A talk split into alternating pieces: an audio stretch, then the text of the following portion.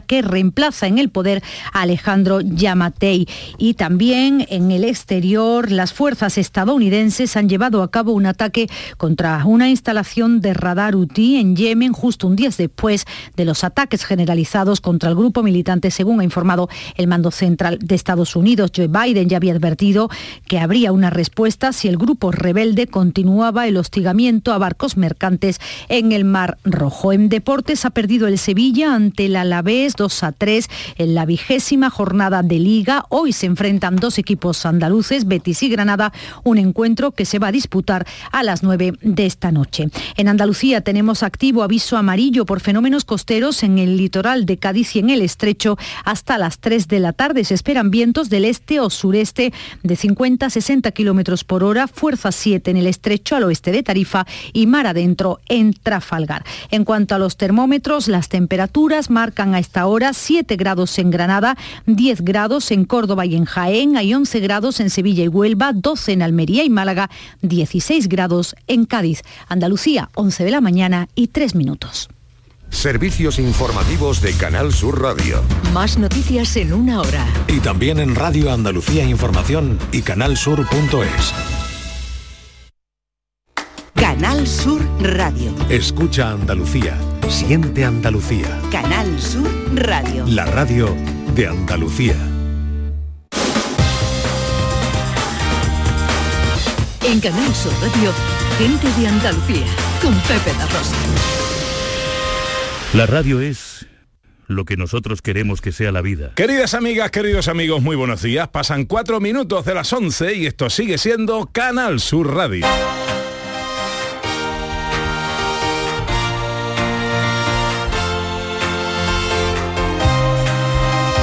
En Canal Sur Radio, gente de Andalucía, con Pepe da Rosa.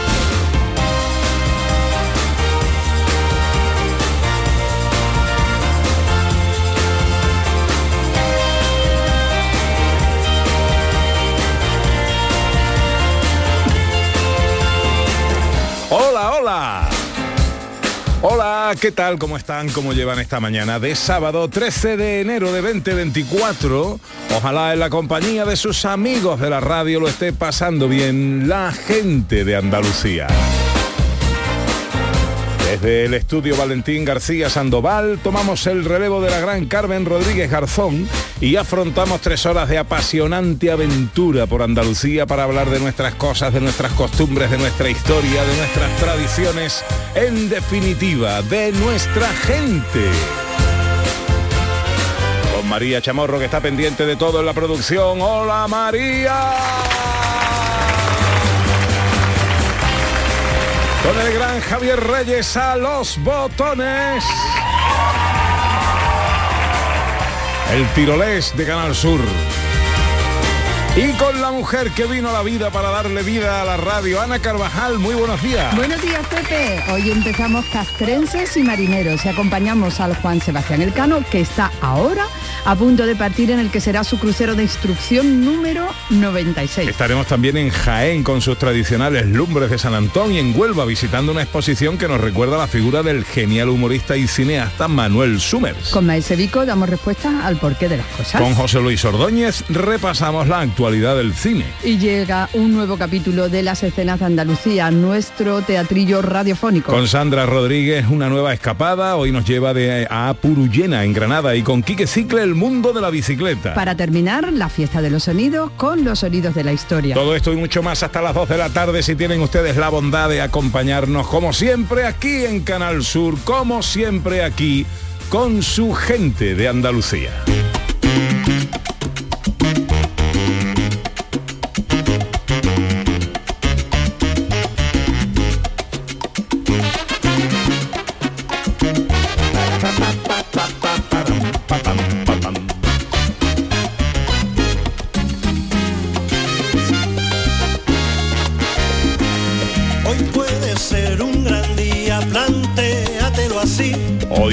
Ser un gran día para hablar de filosofía, para preguntarnos cosas y su por qué. Hola Vico, maese Vico, también conocido como señor Pastor. Muy buenos días. Muy buenos días, Pepe, muy buenos días, Ana, muy buenos días, María, muy buenos días, Javier, muy buenos días a todos los que se sientan aludidos en este saludo, por supuesto. Hoy, hoy es un buen día, hoy es un gran día, no me cabe la menor duda. Bueno, hoy vamos a hablar en el programa eh, de una campaña que ha puesto en marcha la Consejería de Salud y Consumo de la Junta de Andalucía, que se llama Familias Corresponsables Cuidados Compartidos. Eh, será interesante la charla con Antonio Garrido, que es psicólogo clínico y asesor técnico de la Consejería de Salud de la Junta. Eh, tú también vas a hablarnos hoy de familia. Sí, señor, sí, señor. Hoy vamos a acercarnos al mundo de los niños un poquito desde la filosofía, que es mi ámbito de acción. A mí los niños me suelen gustar huerta y huerta, tú lo sabes ya desde hace tiempo. Huerta y huerta Anda, anda, y que crujan, que crujan. Por eso han tocado dos a la vez. Hoy vamos a hablar un poquito de niños, pero sobre todo de cómo nos acercamos los niños y por supuesto esto, esto yo no lo puedo hacer solo porque esto se me cae. Así que hoy vendrá una invitadísima mía que nos conocemos desde casi que éramos niños, fíjate tú. Antes de ella, ayer. ella era un poquito más niña que yo, pero, pero bueno, pues eh, el camino del metal es infinito y finalmente ha salido muy buena gente de aquellos mimbres y estará por aquí mi queridísima Alma Serra. Bueno, pues eso será en el tiempo dedicado al porqué de las cosas con Maese Vico.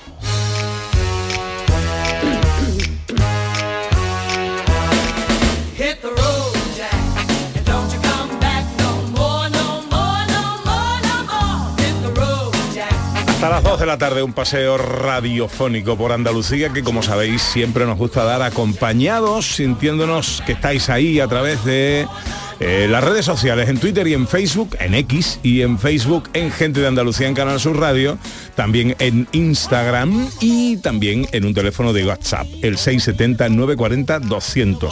Hoy la cosa de qué va, Ana.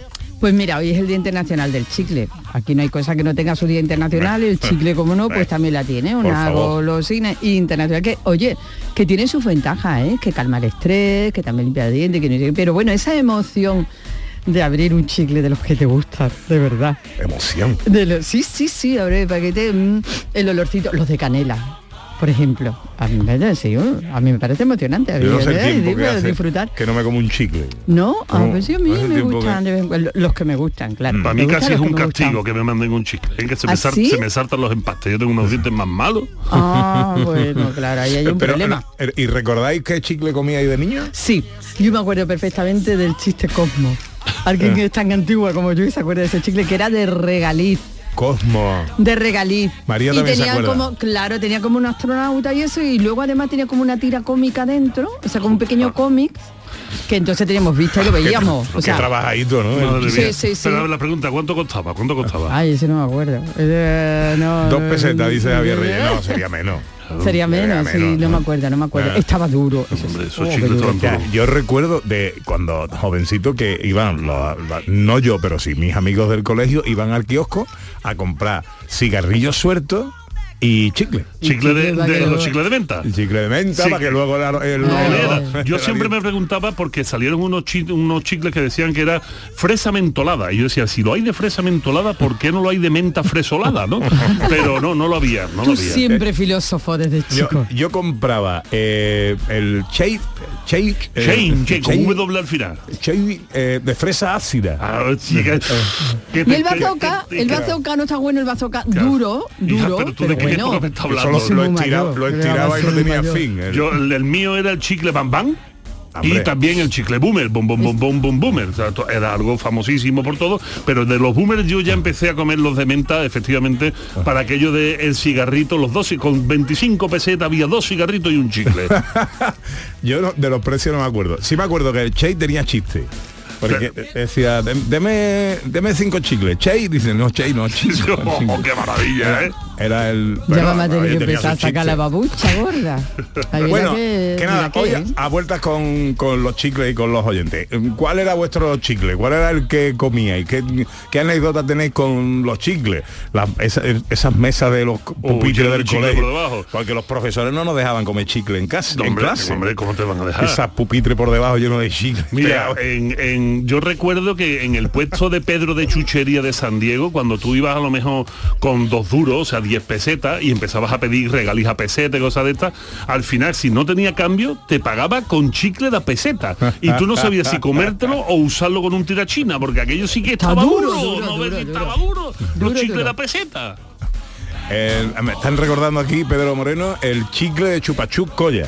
Hombre. Que tenía, hombre. que era un chupachup con un chicle dentro, ¿vale? Claro. tenía premio, tenía premio. Claro. Ese es un premio. Bueno, 670 940 200 para las notas de voz. Eh, eh, vuestra vida, vuestra historia a través de los chicles que tomabais, las anécdotas y los recuerdos que os lleguen. 670 940 200 para las notas de voz. 11 y 12 arrancamos. Tienes que escuchar gente de Andalucía los fines de semana. Pepe da Rosa con su compiana los tienes en Canal Sur. Al comenzar la mañana, siempre con alegría para contarte las cosas de Andalucía, de Andalucía. Este domingo, después del deporte, llega el humor y la diversión con el show del comandante Lara. Si crees que lo has escuchado todo, tienes que seguir el programa. No te vas a arrepentir. El mundo más absurdo y divertido de Luis Lara, que siempre, siempre te hace reír. Los domingos a partir de la medianoche. El show del comandante Lara. Contigo somos más Canal Sur Radio. Contigo somos más Andalucía. La vida es como un libro y cada capítulo es una nueva oportunidad de empezar de cero y vivir algo que nunca hubieras imaginado. Sea cual sea tu próximo capítulo, lo importante es que lo hagas realidad. Porque dentro de una vida hay muchas vidas y en Cofidis llevamos 30 años ayudándote a vivirlas todas. Entra en cofidis.es y cuenta con nosotros. Aquadeus, ahora más cerca de ti, procedente del manantial Sierra Nevada, un agua excepcional en sabor, de mineralización débil que nace en tu región. Aquadeus Sierra Nevada es ideal para hidratar a toda la familia y no olvides tirar tu botella al contenedor amarillo. Aquadeus, fuente de vida, ahora también en Andalucía. En cofidis.es puedes solicitar financiación 100% online y sin cambiar de banco. O llámanos al 900 84 12 15. Cofidis, cuenta con nosotros. La Liga Andaluza es la única competición de primera división que se juega únicamente en Canal Sur Radio. Y este sábado, en el Benito Villamarín, se miden Betis y Granada. Y además te contamos toda la jornada andaluza de Primera y Segunda Federación y un aperitivo copero de baloncesto desde el Martín Carpena, Unicaja, Gran Canaria. Síguenos en directo este sábado en la gran jugada de Canal Sur Radio desde las 3 de la tarde con Jesús Márquez. Contigo somos más Canal Sur Radio. Contigo somos más Andalucía. En Canal Sur Radio, gente de Andalucía, con Pepe da Rosa.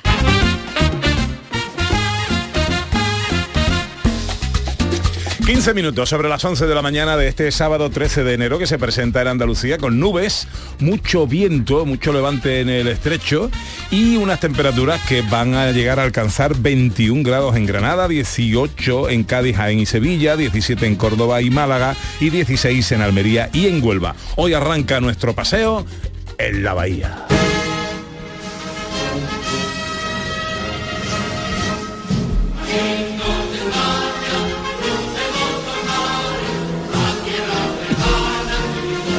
Este es el himno al Juan Sebastián Elcano, el buque escuela de la Armada Española, que en 44 minutos aproximadamente debe partir en su, eh, ¿cómo se dice? 96 sería, el 96 crucero de instrucción. Eh, y hasta allí nos vamos, Ana. Hasta allí nos vamos porque falta nada, faltan minutos solamente. A las 12 de hoy sábado se espera que salga, que salga este buque escuela Juan Sebastián Elcano en, como hemos dicho antes, su viaje de formación número 96, a solo dos años, Pepe, de cumplir el centenario de su construcción. Juanma Pérez Dorao es eh, miembro de la asociación Cádiz con el Cano, nos atiende a esta hora, no sabemos dónde está. Sí sabemos que hay un invitado no esperado en el día de hoy, que es un fuerte viento de levante que va a afectar al acompañamiento del Cano. Eh, Juanma, buenos días. Buenos días, ¿qué tal? ¿Cómo estáis? Pues muy bien. ¿Y tú? ¿Dónde andas? Pues estamos a bordo ya de un barco para salir a acompañar al Cano en, en su inicio del crucero de instrucción. Me contaban ayer que se había eh, que el, el- el levante de alguna manera iba a afectar ¿no? al acompañamiento del, del buque. Bueno, el levante está fuertecito, pero no tan fuerte como estaba ayer. Ya parece que va mainando un poco y esperamos que a lo largo del día vaya cayendo. Pero en fin, está fuerte, sí. Juanma, a partir de ahora estáis ahí preparados para salir. ¿Cómo? ¿Cómo discurre todo? Una vez que no sé si hay actos antes o ya o en el momento en que sale el, el- el buque. eh, ¿Cómo es? ¿Cómo es que va a pasar a partir de ahora? Pues mira, eh, por la mañana ha habido la misa de los guardias marinas en la iglesia de la patrona, después ha habido una procesión que hacen los guardias marinas llevando a la Virgen, la Galeona, la Virgen del Rosario, hasta el buque escuela, y ya después cada uno ha ido a sus barcos para embarcar y salir a, a acompañarle en los primeros las primeras millas de la travesía y los familiares de los guardias marinas pues se han se han ah, reunido eh, justo al lado del barco eh, como el barco zarpaba. Los que no tenemos barco, Juanma, y no tenemos amigos con barco, ¿cómo podemos observar todo esto? Que entiendo que desde tierra también es un espectáculo bonito de disfrutar. ya lo creo, desde toda la desde toda la cornisa norte de la ciudad, la Alameda, el, el parque, la zona del Paseo Pascual Peri, se ve una, una escena maravillosa como el barco sale de la ciudad y seguramente saldrá con todas las velas porque el viento está favorable para eso. Eh, eh, a- eh, esto será puntual, ¿no? Mm, A las 12 salimos. Sí, sí, esto será puntual. Esto a las 12 estarán largando amarras y, y en- enfilando la bocana del puerto. ¿Cuántos barcos hay ahora mismo por ahí dando eh, o previendo el acompañamiento al buque? Pues mira, eh, la previsión que teníamos es de ciento y pico, pero con el tiempo tan malo seguramente habrá barcos, sobre todo los más pequeños, que, que desistirán de venir. Pero yo todavía estoy dentro del puerto, no he salido, no sé exactamente cuántos hay fuera. Eh, bueno, comienza el, eh, eh, como decimos, el crucero de instrucción número 96. ¿Cuál es el recorrido que hace hasta que vuelva a Cádiz en el mes de julio? Bueno, el barco cruzará el Atlántico, irá a las Antillas, eh, después cruzará por el canal de Panamá al Pacífico, visitará la ciudad de San Diego, luego volverá a cruzar en sentido inverso, irá por el río Mississippi hacia arriba, ah, luego eh, subirá hasta Boston y desde Boston volverá ya a cruzar el Atlántico en dirección este hasta, hasta Marín, que es donde rinde viaje la, la, la travesía. Bueno, pues eh, una, una auténtica aventura. Bueno, tengo entendido que el año que viene es cuando embarca eh, la infanta. Efectivamente, el año que viene. El año que viene. Eh, habrá, se levantará expectación, sin duda. Ya, es prince- ya no es infanta, ya es Eh, princesa, princesa de Asturias, correcto, efectivamente. La princesa embarcará el año que viene en el, en el cano. Pues, eh, querido Juanma Pérez Dorado, yo he hecho ese acompañamiento en alguna ocasión. Eh, es un espectáculo ver la salida del cano. Espero que lo disfrutéis, que el levante os dé algún alivio, por lo menos para que podáis durante un ratito eh, acompañar al Juan Sebastián Elcano y te agradezco mucho que nos hayas atendido. Bueno, muchas gracias a vosotros. Fuerte abrazo, amigo. Venga, adiós. Por el parque les veo pasar. No se besan, lo paso fatal. Voy a vengarme de ese marica. Voy a llenarle el cuello de polvos pica pica. Sufre, amor. Sufre mamón. Era el título de la película, eh, si no me equivoco, la última película que dirigió el humorista y cineasta Manuel Summers, a quien se le rinde homenaje ahora en Huelva con una exposición. Una exposición, Pepe, que bueno, no, yo creo que no nos debemos de perder. Tenemos hasta el 3 de febrero para verla y es una exposición, una muestra que está en la sala de la provincia y que reivindica la historia, la vigencia del cine, del ingenio y del humor de las viñetas de Manolo Sumer. Vamos a saludar a Miguel Oliv, que es uno de los comisarios de esta exposición. Hola Miguel, muy buenos días.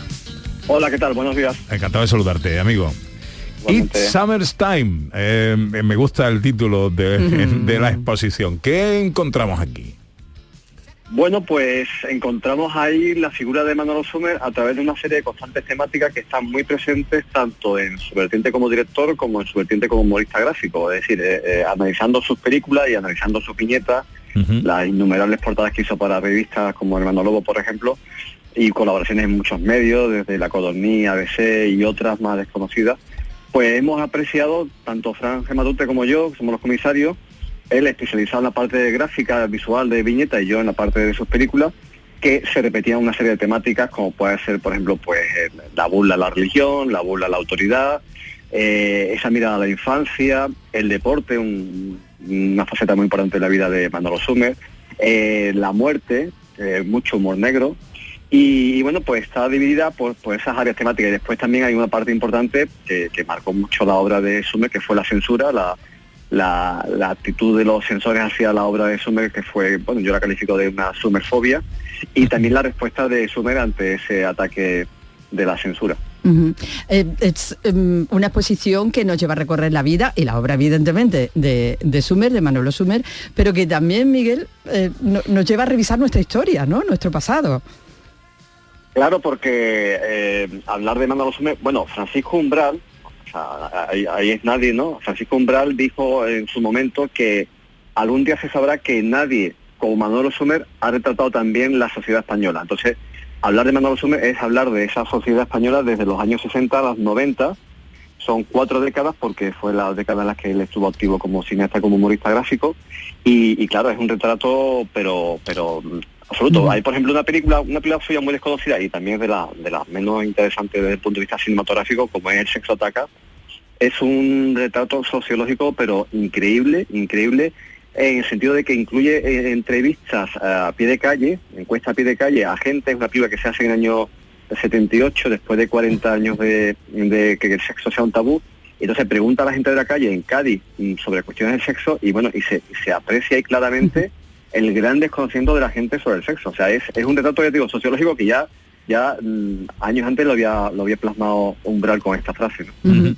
Hombre, la verdad es que hay que hacer un traslado también eh, eh, mental en el tiempo. Eh, el humor de hace 30 años no tiene nada que ver con el humor de hoy. Hay muchas cosas, porque además hay que imbricarlo un poco en el contexto de ese, Claro. de, ese- de la transición, de la censura. eh, eh, ¿Se entendería ese humor hoy, eh, Miguel?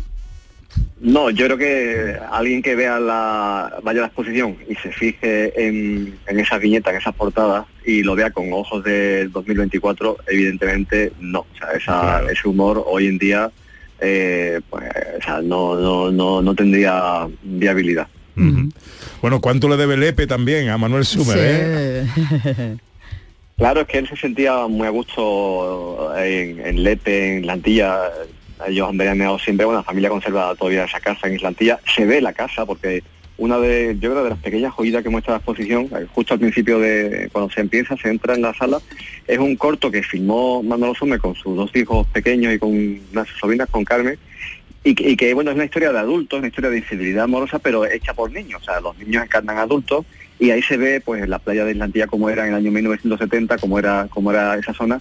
Y él tenía grandes amigos en Lepe y en Islantilla, o sea, porque sus amigos eran la gente, digamos, de la calle, pues, no sé, un mecánico, un pescador, un vendedor, un, un jardinero, un kiosquero, eran sus amigos, él le- le- se sentía muy cómodo entre la gente llana. Ya lo creo. Bueno, eh, dinos, recuérdanos dónde podemos ver la exposición, en qué horarios y hasta cuándo. Pues la exposición se puede ver en la sala de la provincia, eh, que está en la avenida principal de, de Huelva, junto al a Hotel Tarteso, muy cerca de la Casa Colón, en la calle que va a- al ayuntamiento. Se puede ver eh, por las mañanas de 10 a 2 y por las tardes eh, de hasta las 8 de la tarde, de 4 a 8. Y sábados por la mañana también de 10 a 2. Este lunes habrá una conferencia, porque como la- la- la- el tema de la censura es tan importante en Sumer, muchos definen que Sumer fue el director que más se enfrentó a los censores, o sea, es algo que dicho por un censor, un director y un crítico de cine. Eh, como es tan importante la, la relación complicada que tuvo Sumer con los censores y esa sumerfobia que había hacia él, eh, este lunes a las siete y media habrá una conferencia y después el jueves que viene, jueves 18, eh, a las siete y media también habrá una visita guiada en la que Fran Gematute y yo pues mostraremos eh, todos los contenidos de la de la exposición y explicaremos que bueno será muy asequible porque bueno no es como en la inauguración que fue mucha gente que siempre es como más más jaleoso. Ese día digamos es una buena ocasión para visitarla porque iremos explicando los distintos contenidos Bueno, pues en la sala de la provincia, Diputación de Huelva organiza esta muestra It's Summer's Time, eh, homenaje a Manolo Summers, del 10 de enero al 3 de febrero, de lunes a viernes de 10 a 2, de 5 a 9 y los sábados de 10 a 2. Es correcto esto que he dicho, ¿no? Exacto. Perfecto. Miguel Olid, uno de los comisarios de la muestra. Muchas gracias por atendernos y que vaya todo muy bien. gracias a vosotros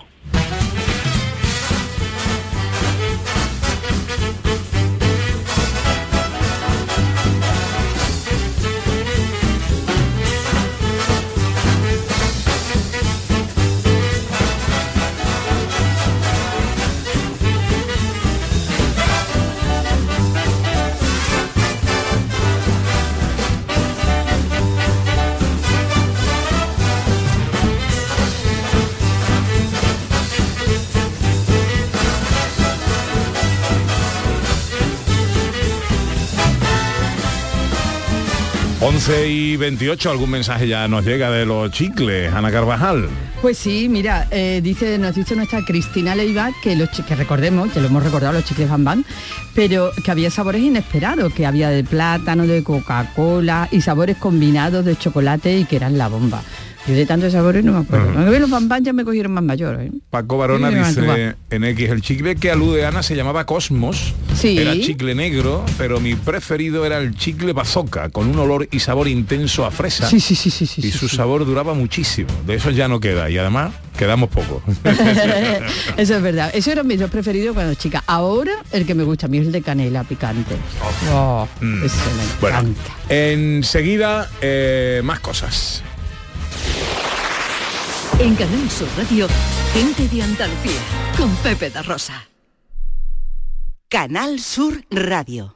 ¿Ya conoces las lavadoras Nevir? Lavadoras de hasta 12 kilos con motor inverter y etiqueta energética clase A. Porque Nevir siempre piensa en el ahorro de la factura de la luz. Con las lavadoras Nevir podrás esterilizar la ropa deportiva y disfrutar de su velocidad de centrifugado y sus tres modos de lavado rápido. Disponible en tiendas El Golpecito. Polígono Recisur, calle Pie Solo 120. Alcalá de Guadaira, Sevilla. Vive las rebajas en Los Alcores. Encontrarás todo lo que estabas buscando al mejor precio. Moda femenina, masculina, infantil, calzado, decoración y complementos para el hogar, deporte. No las puedes dejar escapar. ¿Hay ganas de rebajas? A92, salida 7, Alcalá de Guadaira, Sevilla. Centro comercial Los Alcores. Mucho donde disfrutar.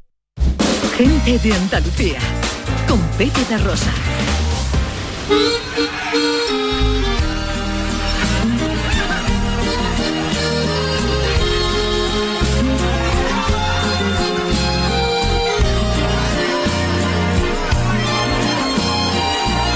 Once y media.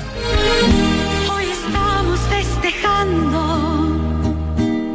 Entra ya, no tengas miedo. No te asustes que no muerde. Somos pocos, pero buenos. Hablamos de familias. Pasa y tómate una copa. Que hay lugar para otra silla. Déjame que te presente a mi gente, mi familia. La Consejería de Salud y Consumo de la Junta ha lanzado la campaña Familias Corresponsables, Cuidados Compartidos para proporcionar a padres y madres información y herramientas útiles para guiarlos en la crianza de sus hijas e hijos de manera equilibrada. La corresponsabilidad implica compartir de manera equitativa las tareas y responsabilidades familiares como el cuidado de la salud y la toma de decisiones en el hogar. Estos valores contribuirán a fomentar una convivencia respetuosa para toda la familia, desde los más pequeños hasta las personas mayores. Antonio Garrido Porras es psicólogo clínico, asesor técnico en la Consejería de Salud y Consumo de la Junta de Andalucía. Eh, don Antonio, muy buenos días.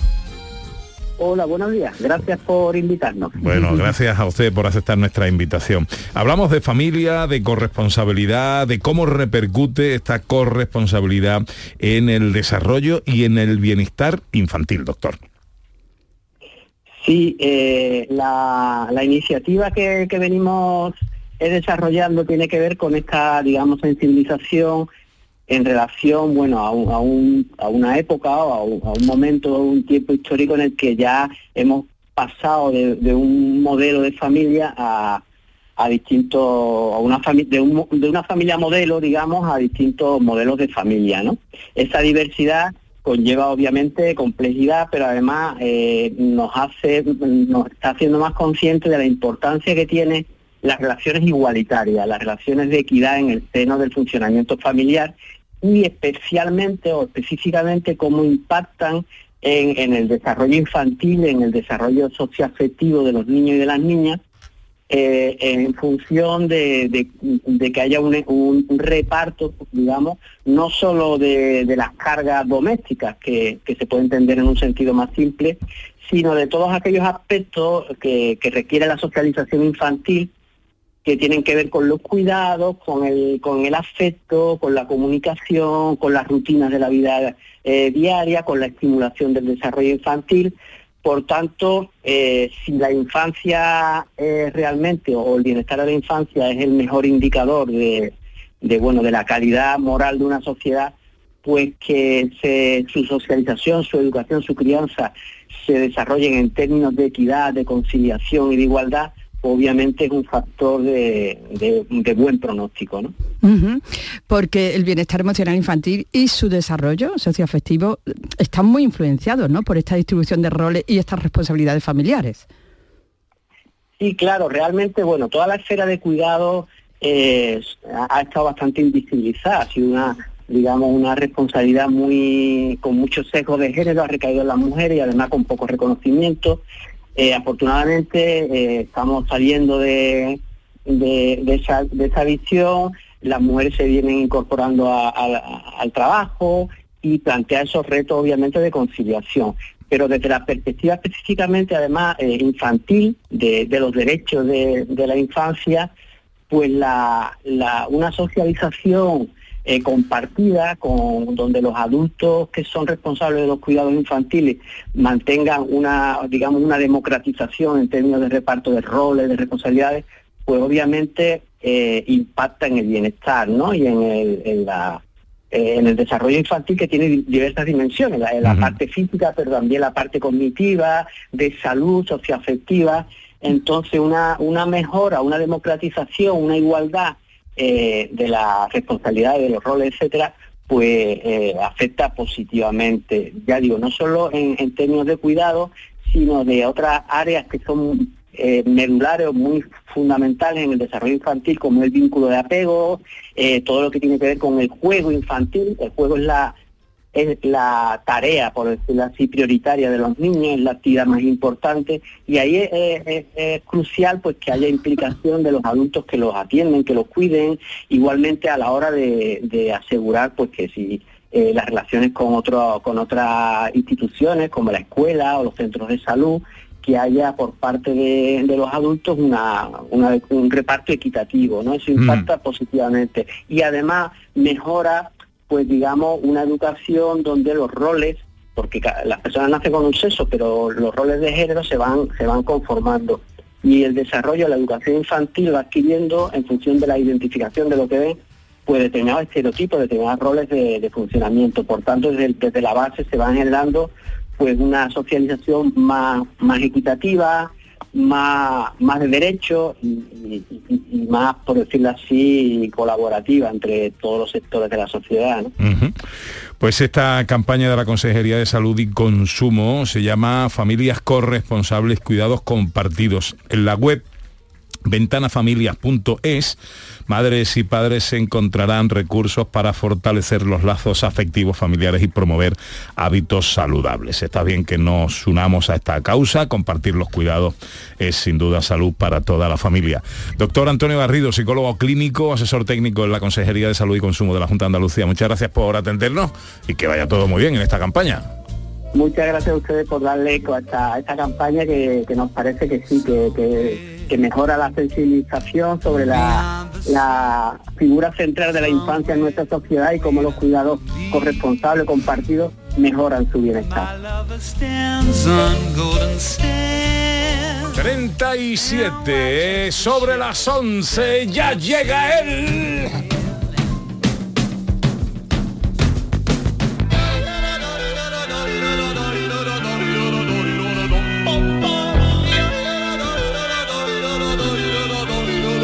Es Maese Vico.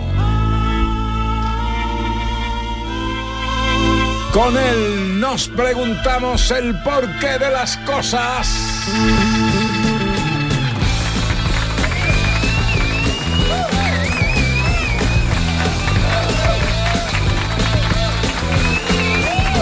Hoy hablamos de la protección de los niños, cómo plantear a los niños sus pérdidas. Los niños ya han vuelto a la escuela, Vico.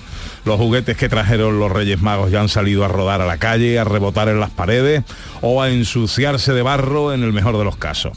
Y a pesar de acabarse las vacaciones, el mundo de los niños sigue adelante y nos faltan millones de consejos en las redes sociales para que los padres seamos mejores, para que eh, seamos mejores haciendo no sé qué cosa, cambiando no sé cuál hábito o leyéndonos no sé qué nuevo libro. ¿Qué decían, qué dirían Platón o Aristóteles, qué opinarían de todo esto? Pues me encanta que me hagas esta pregunta, porque parece muchas veces que la filosofía se olvida de los niños y no es verdad, no es verdad. La filosofía parte, parte de esa sorpresa ante, ante lo desconocido, que es la mejor forma de empezar a aprender, el sorprenderse ante lo desconocido. Y no hay nadie que se sorprenda más ante lo desconocido que aquel que no conoce, que suele ser un niño, ¿no? Entonces, para, para la filosofía es muy importante eh, ser capaz de mantener esa mirada de sorpresa ante el mundo y no convertirnos en viejos rancios, que es lo que finalmente acabamos siendo muchos, ¿no? Mm. Entonces voy a sacar aquí tres citas a la limón, que me vienen perfectas, que son tres citas de, tres, de, de dos autores increíbles, de estos aburridos, pero para que la gente escuche, escuche lo que gente como Platón Aristóteles habla de los niños, fíjate. Dice Platón, la forma de ser del alma de 3, 4, 5 y hasta de 6 años necesita de juegos. Los de esa edad tienen algunos juegos espontáneos que prácticamente descubren por sí mismos cuando se juntan. Esto nos dice Platón en el libro de las leyes. O sea, en un libro que va sobre leyes, Platón nos está hablando de esto. ¿Por qué? Porque una de las cosas que eh, son capaces de acordar todos los filósofos es que papá, mamá, no te metas en el juego de los niños, porque ellos son capaces de regulárselo solos. No hace falta estar dando vueltecitas alrededor. Dice, dice, sigue diciendo Platón en la República. La República, un tochaco duro de leer, de dos pares de narices, muy bueno para calzar mesas, ¿no? Dice, no obligues por la fuerza, escuchen esto porque esto me gusta mucho, no obliguen por la fuerza a los niños en su, en su aprendizaje, sino edúcalos, atento, atento, edúcalos jugando para que también seas más capaz de divisar aquello para lo cual cada uno es más naturalmente apto. Ostras, ostras, Buah. lo que nos acaba de soltar Platón en, profundo, todas- ¿eh? en todas las narices, ¿eh? O sea, que intenta enseñarles jugando, hazme el favor, enséñale, enséñale jugando, pero mientras haces eso como padre, o sea, no te dediques a estorbar, dedícate a observar, porque podrás ver las aptitudes, las aptitudes positivas de los niños y, y ver hacia dónde los puedes lanzar. Y dice, dice Aristóteles en el libro de la política, otro tochaco difícil de leer, pero que se entretienen a hablar de los niños. Y dice, a los niños se les debe excitar al movimiento empleando diversos medios, sobre todo el juego. Oye, fíjate tú, anda que no hay niños gordos, ¿eh? Claro, decimos, tío, los niños están como sollos. Claro que están como sollos, porque no juegan, Porque porque, no juegan. pues los pulgares los tienen de puta madre. Pero el resto del cuerpo atocinado todo por la parte media. Y dice, oye, mételo jugando. Y, y sigue diciendo, y así sus juegos deben de ser en general, atento que esto me pone los pelos como escarpia, ensayos de los ejercicios que habrán de dedicarse en edad más avanzada. O sea, ¿de qué nos está hablando? Si hablábamos antes con el psicólogo de la Junta de Andalucía, nos hablaba de la asunción de roles, ¿no? Para que la gente lo entienda, la asunción de roles es la asunción de papeles. Rol es una palabra francesa que nosotros utilizamos mucho, pero a mí me gusta para jugar, no para explicar las cosas. El rol es el papel que cada uno adopta. Eso es para que la gente sepa lo que es un rol. Bueno, pues este precisamente, el señor Aristóteles, dice, oye, que es que los niños tienen que jugar a juegos de roles. O sea, yo soy la papá, yo, yo soy el mamá, yo soy el carpintero, yo soy el albañil, yo soy el técnico, yo soy... Porque todos esos son ensayos para la vida posterior. Todos esos son formas de probarse a ellos mismos, de ensayar dentro de el espacio de seguridad que dan los juegos para jugar a ser mayores. O sea, no para mantener los niños, Pepe no para mantener los niños, para que aprendan a ser mayores. A mí me parece, no sé, salvo que tú opines lo contrario, a mí me parece que los consejos de Platón y Aristóteles malos del todo no son. A pesar del tiempo que ha pasado. Aunque haya, aunque haga hace, hace 2.300 años que esta gente, que esta gente lo, lo- lo- lo dijo. Sin embargo, tengo la sensación de que le estamos dando mucho la espalda a este tipo de cuestiones que son más de sentido común y de observación que de otra cosa. Eso es lo que, lo que me parece. Y de repente, hoy en día, cuando miramos las redes sociales, que es la principal fuente de información del 90% de la población del mundo, nos empezamos a encontrar palabras que nos suenan extraños. El síndrome del niño hiperregalado, el síndrome del pequeño Napoleón, eh, la baja o nula tolerancia a la frustración, la vehemencia, la agresividad infantil, pero ojo, contra los propios padres, ya no solo la agresividad infantil entre los niños, ¿sabes por qué? Porque como apenas juegan con otros niños, con quien se desahogan al final y ejercen la agresividad, es con sus padres, ¿no? Y parece Y que sus esto- frustraciones. Claro, esto se ha convertido en algo muy recurrente y aquí no oigo esa sensatez de la filosofía clásica que pone a los niños en un sitio, no sé si será el bueno, en un sitio que es el, el juego, el sitio del juego, que los niños tienen que jugar, sobre todo, como dice Platón, desde los dos años hasta los seis años. Pero bueno, yo para estas cosas, que no me siento ducho en la materia, eh, pues prefiero tener a alguien que sea una especialista de pro eh, en este asunto. Y para eso, pues, mm, permíteme que te presente. Por favor. A mi queridísima Alma Serra. Ella es experta en educación emocional, eh, está en la vanguardia de todo este tipo de terapia, pero es muchísimo más. Aparte de una amiga de, de la juventud rescatada hace relativamente poco, ella nace en 1980 en San Juan, se diplomó en educación musical, se licenció en antropología social, se graduó en psicología, tiene dos máster, eh, es escritora de un montón de cuentos, de libros, es madre, es amiga, me ha regalado un libro, para ustedes no hay moriros de envidia, y está con nosotros para que hablemos un poquito sobre qué, qué estamos haciendo de bien o qué estamos haciendo de mal con los niños. Alma Serra, buenos días. Buenos días. Bienvenida, bueno, después de este huracán eh, de, de Vico, eh, yo creo que podríamos empezar por ahí. No es fácil contestar a esto, pero como padres, ¿qué estamos haciendo bien y qué estamos haciendo mal? Pues mira, decía Vico, el, el tema del sentido común y a mí como antropóloga me gusta, me gusta decir mucho una frase que el sentido común es el menos común de todos los sentidos. Entonces el problema es que como padres y madres estamos en un momento de cambio tan radical que no sabemos qué tenemos que leer para saber qué tenemos que hacer. Y precisamente hemos perdido ese sentido común que antes había y que nos daba un poco como las pautas, ¿no? Para seguir y, hemos- y pasamos de un extremo a otro y tenemos a los niños como los extremos, claro. A mí me da mucho, mucho miedo, ya que vuelvo a decir, me has regalado tu cuento fantástico, Juan con miedo, que me recuerda mucho al Juan, al Juan sin miedo, ¿no?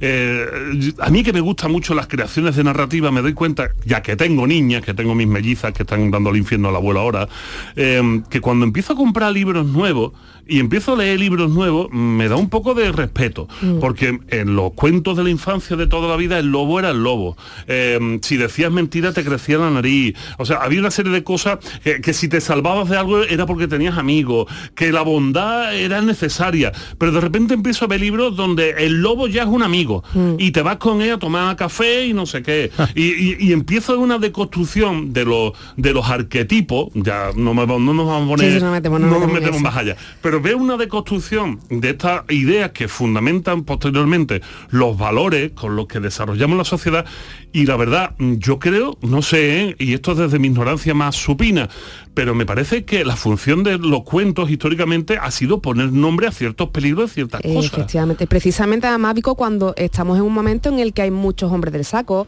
cuando hay muchos lobos y lobas, cuando hay muchos momentos en el que bueno la sociedad pues mm, carece ahora mismo de, de un entorno medianamente seguro, pero es como una esa mm, forma que hemos malentendido esa psicología positiva, ¿no? Que metemos a los niños y las niñas en una burbuja y se nos olvida que los cuentos lo que dan herramientas para saber decir que no, para poner límites, para llamar a alguien, para decir esto no me gusta y por eso dulcificamos tanto eh, los cuentos y es una pena porque no se le dan herramientas al final para poder trabajar. ¿Nos da Sí, miedo meterle miedo a los niños? ¿Creemos que eso está mal? ¿Meterle un poquito de miedo poniendo la voz del lobo que, que llama a la puerta y dice, cerdito, cerdito, ábreme la puerta? o sea, ¿nos da miedo? ¿Creemos que eso es malo, Alma? No, mira, y además te iba a decir antes con lo que estabas comentando de los juegos, que también es importante dejar que los niños jueguen a hacer papel de malo.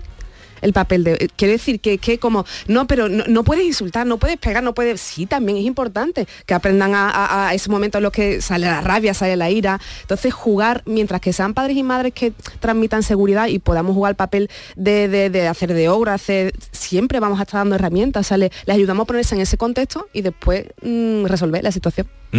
La sobreprotección de la infancia eh, y la crítica descarnada a la mal llamada generación de cristal. Eh, eh, ¿Una cosa es consecuencia de la otra? Sí, porque además, cuando hablamos de la generación de cristal, yo hablo de la educación de cristal y de los padres de cristal. Es decir, eh, los niños son consecuencias de una forma de educar que, que- que está cristalizada. Es decir, mm, no tenemos unos criterios de es importante, Vico hablaba también del juego, yo hablo del sentido del humor. Hablo del de la importancia para flexibilizar el sentido del humor, de, ver películas en las que hay un malo y un bueno y hablar del malo, y hablar del abuso, y hablar de la guerra, y hablar de la violencia, y hablar de la muerte. Es que no se habla cuando mm, hay la última investigación que leí hace poco, que es alucinante, una persona antes de la pandemia, ¿eh? fijaros, con 18 años se exponía a 18.000 escenas relacionadas con la muerte y sin embargo uno de los primeros tabú con de- que ya le da un poco la patada del sexo es la muerte precisamente y no se habla y sin embargo encendemos el, ponemos un informativo y todas las escenas al principio y, noticias son relacionadas con la muerte entonces eso después llevado los cuentos que es la forma en la que los niños aprenden es como una idiosincrasia muy curiosa ¿no? Eh, ¿El humor puede flexibilizarlo todo o hay temas que, por ejemplo, el acercamiento a la muerte, quizás el humor eh, tenga que mantenerse un poquito más alejado?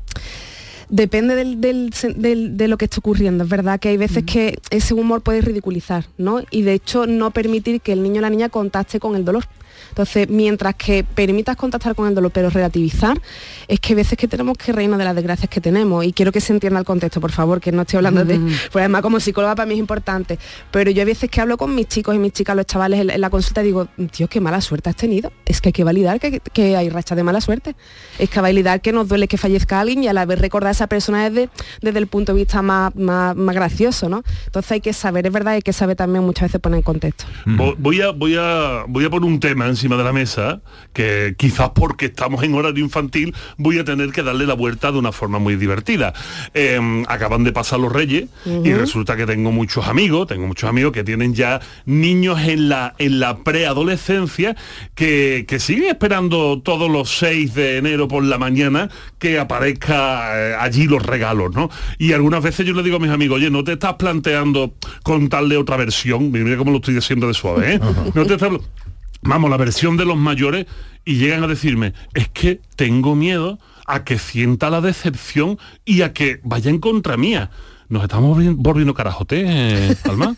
Es que bueno, es verdad que hay un gran debate con el tema de los Reyes Magos y sobre todo porque está tan metido en nuestra cultura, es como un rito de paso y digo, el momento en el que los niños se enteran de esas noticias, eh, es como eh, asumir que dejan de ser mm, niños y empiezan a meterse un poquito a la adolescencia, es verdad que es complejo y también es verdad que si eso no decirle la, la- la verdad, pero va unido a meterlo en una burbuja, hay que plantearse, decir, oye, a lo mejor hay que ir mm, eh, dando un empujoncito, ¿no? Para que abra las puertas de este es el mundo en el que vivimos.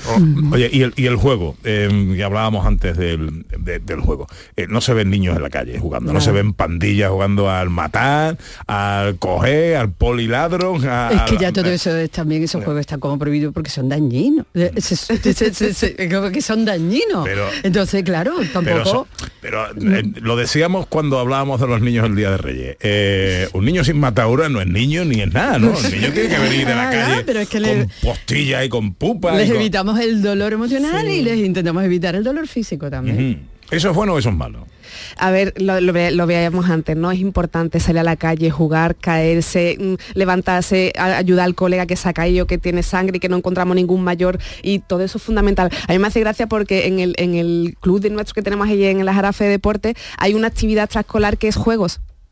Anda, toma ya, juego. Uy, ahora hay que juegos aprenderlos, ahora hay que y es lo de toda la vida, sale al mata, cuando mi madre me decía en la Alameda, cuando se encienda la farola tenéis que volver a casa, pues eso es, pero ahora una actividad extraescolar. Entonces, importantísimo, importantísimo, salir a la calle a jugar y caerse. Hemos eh, habéis nombrado antes el efecto Bonaparte, este, que no sé exactamente si El es así. síndrome de Napoleón. El síndrome de Napoleón, exactamente, el Sí. síndrome de Napoleón. Es yo tengo la sensación también que es una cesión de poder, o sea, es como, mm, eh, en vez de ser yo, madre, la Sí, que sí, mando, sí. es como, es el niño el que manda en casa. Sí, sí, sí. Y si se le da una responsabilidad a un niño que no puede tener. Claro, para mí hay dos palabras fundamentales en la crianza de un niño y una niña, que es disciplina y cariño. Pero sin disciplina hacemos que los niños, y os podría soltar un rollo neurológico, esas cosas, disciplina, cariño. Si no hay disciplina, no hay eh, eh, como un marco de referencia, no hay contención. Y entonces, claro, pues tomo la rienda de cómo tienen que ser las cosas en casa. Alma Serra, experta en educación emocional y de vanguardia, eh, te agradezco mucho que hayas venido. Gracias a Eh, muy ilustrativo siempre escuchar a gente tan La preparada. gente que sepa. Una, una sola cosa, Alma, ¿dónde te puede encontrar la gente? Pues mira, eh, en, en- en las redes en www.almaserra.com y después la clínica mía, la consulta mía la tenemos en Bormujos. ¿Tú comías chicle de, de Por supuesto. ¿Qué chicle era el que te gustaba? El bambán de fresa mentolada de este. A ver qué nos cuentan los oyentes. 670 940 200 hoy es el Día Mundial del Chicle. ¿Qué recuerdos, qué anécdotas, qué chicles eran vuestros favoritos? Hola, buenos días. Buenos días, Pepe. Hola. Y a todos los compañeros que estáis ahí. Soy Gabriela de Jerez. Hola, a mí me gustaba el bazooka que venían, eh, eran redonditos con tres aritos. Entonces yo me los suministraba porque como no había dinero para más, pues me comía un arito por la mañana, luego otro por la tarde y así me iba suministrando el chicle, a- arito arito, porque mm, no se podía. Luego cuando vino el Chey, el Chey era muy bueno también, era aplastadito, rojo, y este también me gustaba, pero de más pequeña este era el que, el que comía. Un besito para todos vosotros que lo hacéis estupendo y me encanta Vico cómo explica las cosas, qué hombre, qué capacidad, me encanta, qué aprendo con él. Ólelo, Besito para todos vosotros. Ahí, ahí, haciendo afición, haciendo afición. 670 940 200 Hola, buenos días. Buenos días, Ana, Pepe y Vico. Hola. Pues me habéis dado, vamos, cada uno ha dicho uno. Por supuesto que me acuerdo del chicle Cosmos de regalín negro con el astronauta, duro como un- una piedra. Me encantaba el chain de fresa ácida, era de mis favoritos. Y de los que ha dicho Vico, mm, el bambán de clorofila era, era mi perdición, me encantaba, eran así cuadraditos. Eh, ya el boomer me resultaba demasiado dulce y los bambán de otros sabores también. Eh, pero esos tres es que, vamos, era, era tremendo. Y luego, mm, con esto que habéis dicho de, de- de los chicles en, en las mesas de los, de los centros escolares. Bueno, yo soy, soy Isma eh, y soy profe de, de secundaria y os puedo decir que se está perdiendo lo de los chicles. Yo recuerdo cuando yo estudiaba el chicle así un poco a escondida, que no te pillara el profe, porque claro, lo tenías que tirar, lógicamente. Pues ahora eso no se, no se da. Eh, Se está perdiendo el chicle en las aulas. En fin, nada, los tiempos cambian. Un abrazo. Sí, ahora dice María que han cambiado el chicle por el vapor. Qué asco más grande. Yo me acuerdo del chicle Shane que tenía como un polvito. Cuando lo habría tenido como un polvito, yo era capaz hasta de chupar polvito de- de- del papelito, tío, qué cosa, ¿eh? Oye, dice Da- David Jiménez, ahora voy con otro mensaje, pero dice David Jiménez, eh, volviendo a lo de los niños, hay que meterle miedo a los niños explicándole lo que es una hipoteca. Venga, más mensajes. Hola, buenos días. Hola, hola. Hola. Hola, gente de Andalucía. Pepe, Ana, qué alegría de escucharos otra vez, hoy sábado también ya. Pues mira, he puesto la, la radio un poquito más, más tarde, pero he escuchado que estáis hablando algo de los chicles, ¿no? Sí. Mira, Pepe, a mí el chicle que me gustaba mucho, a mí me gustaban todos en general, porque a mí los chicles antes, y, que me gustaban, todavía me gustan, pero bueno, antes me gustaban mucho más. O será también la edad que teníamos.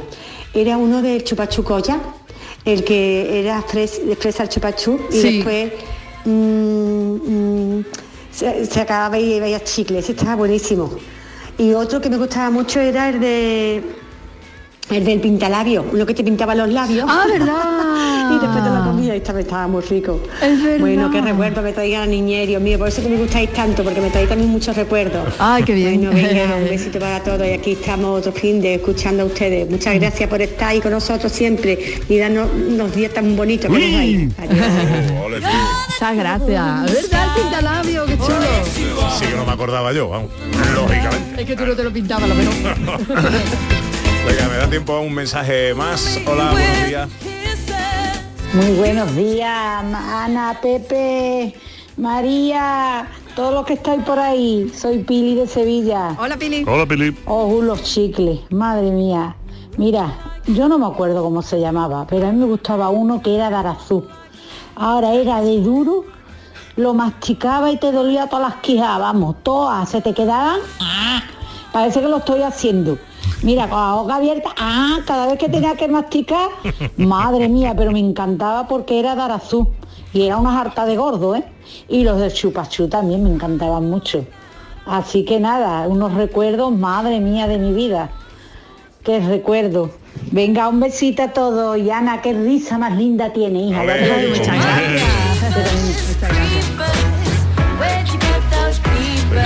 Yo creo que se refiere al cosmos, ¿no? Del que habéis Yo creo hablado. que ¿no? sí, yo creo que sí, que del que hemos hablado antes.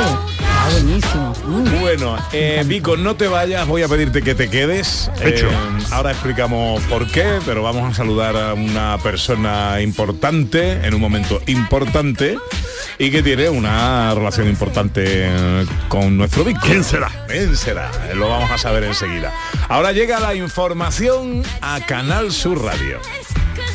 so charming.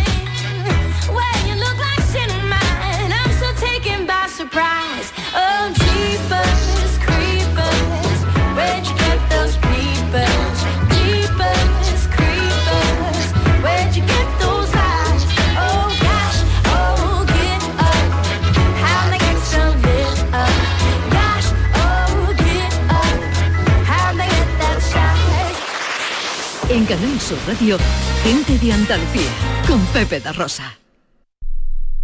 Bienvenidos a Sacaba. Mil metros de electrodomésticos con primeras marcas. Grupos Whirlpool, Bosque y Electrolux. Gran oferta en frigoríficos. Combi Corbero en blanco y no frost por solo 359 euros. Y solo hasta fin de existencias. Solo tú y Sacaba. Tu tienda de electrodomésticos en el Polígono Store en calle nivel 23 7. Sacaba. ¿No conoces todavía Canal Sur Podcast? Descubre nuestra nueva plataforma digital de contenidos especializados, exclusivos, de producción propia.